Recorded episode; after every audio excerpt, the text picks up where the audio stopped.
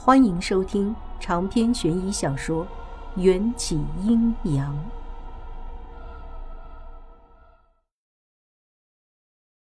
不用大惊小怪，这是古人留下的阵法，应当就是为了防贼。迎战说着，单脚在原地轻踏，身体就好似羽毛一般漂浮在半空。迎先生，您竟然会飞！毛胡子看的眼睛都直了，露出了发现偶像的表情。这种雕虫小技，几十年后你们都可以做到。迎战轻盈的落回地面，难得的半开玩笑。他的意思是，再过几十年，等这些人死后变成了鬼，凌空漂浮，这个把戏自然无师自通。可毛胡子不知道迎战是个鬼，还以为是哪里来的玄术高人，当下激动的恨不得跪在地上磕三个响头，叫迎战一声师傅。迎战从植被最高端折下一株盛放的紫色蔷薇，放在鼻下闻了闻，别进我的耳鬓。我从高处看了一圈，发现湖中空地上一共被分成了三个圆环，现今我们处在最外围的一环。想要进入第二环，就必须破开这些用植被设置的迷阵。其他人没有迎战这么悠然，一听这话，都变成了苦瓜脸。尹先生，您一定知道怎么解开阵法，快告诉我们吧。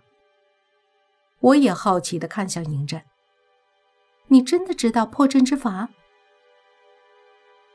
第一环的阵法对古人或许有用。但对于现代人却是小儿科。你们背着那桶不能喝的水，可以派上用场了。不能喝的水。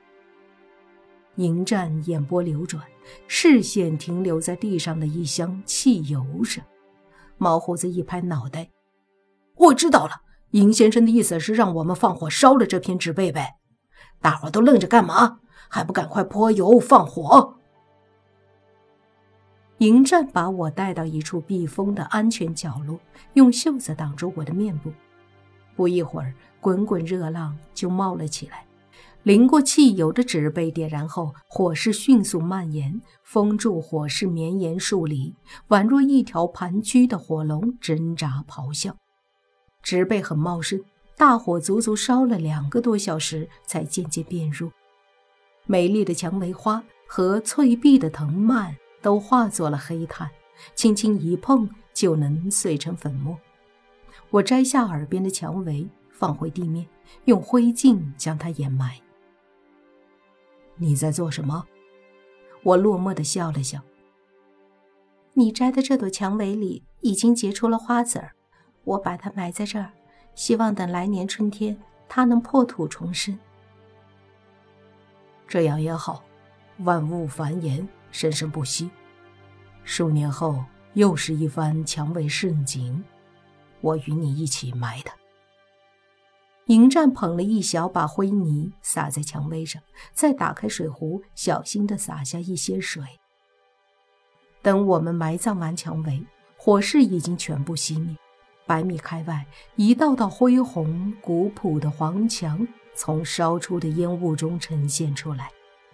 这些黄色的土墙一层层交叠建造，光最外层就不下七八十道，都被造成了弧形，每隔五六米就会出现一个缺口。缺口就是进入土墙迷宫的入口。迎战拉着我第一个走进去，其他人兴奋地跟在后面。我发现这迷宫里的路几乎都长得一模一样。到处都竖着土黄色的墙坯子和一个个大小雷同的岔口，层层叠叠，似乎没有尽头，也分辨不出方向。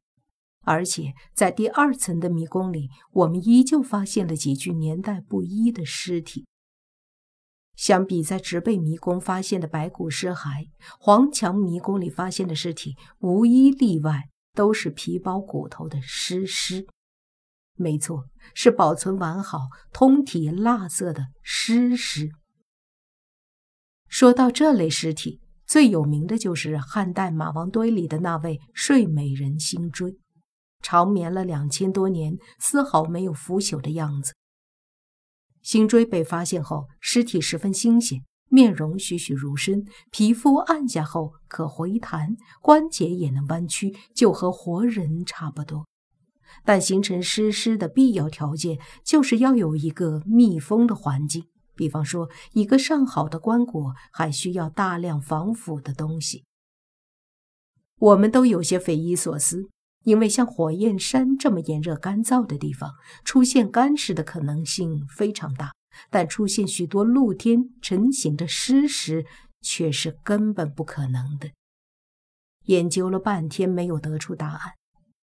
我们又继续穿过一堵堵黄墙，直到夕阳西下，霞辉散尽，眼前依旧是层出不穷的黄墙。不知走了多久，我的五脏庙不争气的击鼓鸣冤，一看手机，竟然已经到了下午六点多。我们一行从清晨出发。神经都处在极度紧绷的状态下，要不是在黄墙坯子里走得快要失去信心，估计谁也想不起来吃饭这码子事儿。迎战停下脚步，转身对毛胡子说：“不走夜路，今晚就在这里休息。”好。毛胡子对迎战已经到了言听计从的程度，当下就命令手下埋锅造饭，还用防水布给我搭建了一个简易帐篷。我坐在篝火边，等着大铁锅里的食物煮开。奇怪的是，锅子里的水还未沸腾，四周就飘出了一阵阵香甜的米饭味道。毛胡子也发现了，嗅着鼻子往锅子里看。锅子里煮的是切碎的馕饼子汤，就算煮熟了，也不会散发出米饭的香气。这味道。究竟是从哪儿飘出来的？见我狐疑的皱起眉，迎战从黄墙上拔下一块墙皮，塞进我嘴里。这是糯米，果然是只馋猫，几百年前的糯米都能吃下去。我一听“几百年前”这几个字，胃里猛地一阵翻滚，把嘴里的墙皮使劲往外吐。迎战轻拍我的背脊，神色淡若远山。很早以前，没有砖块和水泥，人们在建造房舍的时候，大都使用黄泥和木块。只有在建造重要的建筑，才会使用白灰和糯米浆混合修建墙壁。始皇建造长城便是如此。原来是用糯米糊墙的墙。怪不得预热后会产生香喷喷的米饭味儿，看不出你这只千年大粽子还挺有学问的嘛？为夫见多识广，自然没错，但为夫却不是粽子。迎战一本正经的纠正我，我差点笑喷。对对对，你说的全对。毛胡子听我们扯了半天，忍不住插话：“宁先生。”既然这些墙壁是用糯米做的，为什么刚才我们看见的那些尸骸还会饿死在这儿？不像，迎战不耐烦的回答。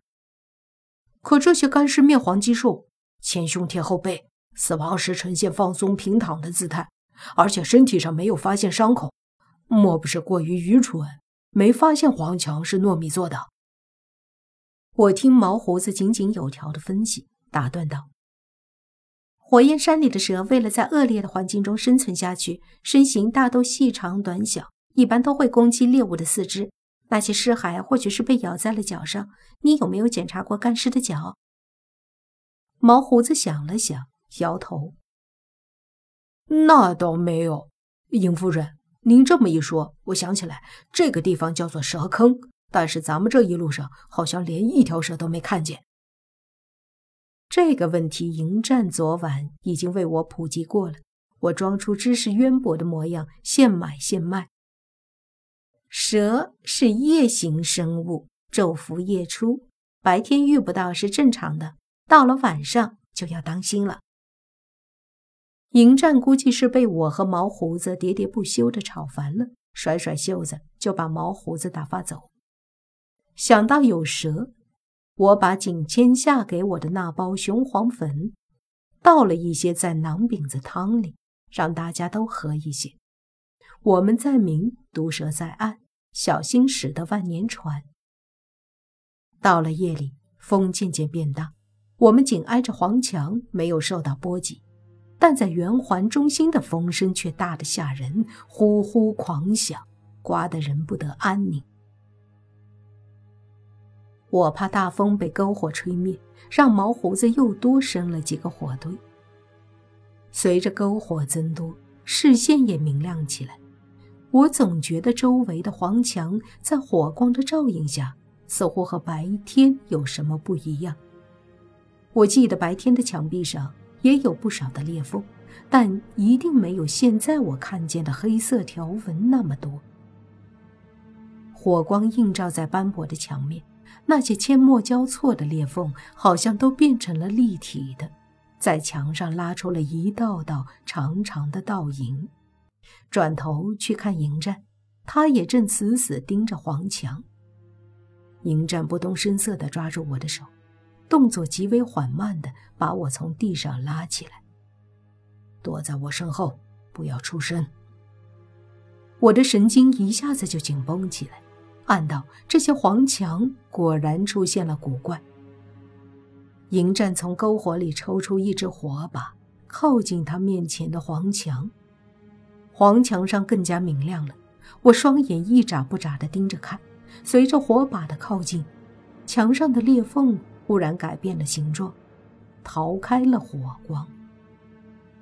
迎战紧追着其中一条扭曲移动的裂缝，火光终于照出了他的庐山真面目。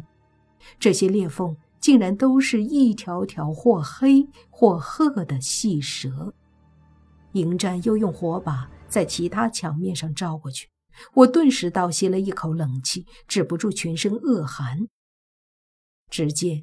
黄墙上密密麻麻爬满了这种扭曲丑陋的小蛇，似乎早就包围了我们。它们的身体很窄，头部呈三角形，双眼外凸，竟然没有瞳孔。光影下映照出的全是眼白，吓得我毛骨悚然。毛胡子他们还在墙角下睡得安稳，之前选定的守夜人也靠着墙壁打呼噜。迎战把地上的一块小石头踢到远处，几条细蛇听见了动静，立刻从墙上扑过去，狠狠地咬在石子上。迎战压低了声音说道：“这些是盲蛇，会主动攻击移动的物体。”我看着地上睡得横七竖八的毛胡子，他们又惊又怕。他们怎么办？那些人与我无关，我只保证你的安全。迎战说着，想要抱起我飞出这片蛇圈。你不救我救，救死扶伤是我作为医生的职责。我抱着试试看的心态，抓了一把雄黄粉就往毛胡子身上撒。不出我所料，雄黄粉是所有蛇类的克星。白眼盲蛇。原本已经要钻进毛胡子的领口，遇上了雄黄粉，如同被电击一般，猛地窜去了别处，却没有离开，而是虎视眈眈地朝着我们。毛胡子被雄黄粉撒得一连打了好几个喷嚏，吵醒了自己，也吵醒了所有人。他们一看我们凝重的神情，就知道出了事情。又看到躲在暗处那些蠢蠢欲动的白眼盲蛇，一个个吓得面如白纸。我就说那些尸体怎么会死得这么安逸？原来都是在睡觉的时候被毒蛇咬死的。毛胡子恍然大悟，我没好气儿的打断他：“别再推理了，这里至少有几百条蛇，你还是想想怎么自救吧。”你那不是有雄黄粉吗？毛胡子从我的纸袋里抓了一把雄黄粉，撒在一面墙上，挂在墙上的那些盲蛇立刻逃之夭夭。毛胡子撒完一把，又想撒第二把，一摸口袋，傻了眼，怎么没了？晚上风大，地上的雄黄粉不一会儿就被吹散了。盲蛇闻到了空气中硫磺的味道消散，再度向我们聚拢，吐着信子，发出危险的滋滋声。迎战一副看好戏的模样，对我邪魅坏笑。我倒要看看，你现在还能怎么救他们。长篇悬疑小说《缘起阴阳》本集结束。请关注主播，又见菲儿，精彩继续。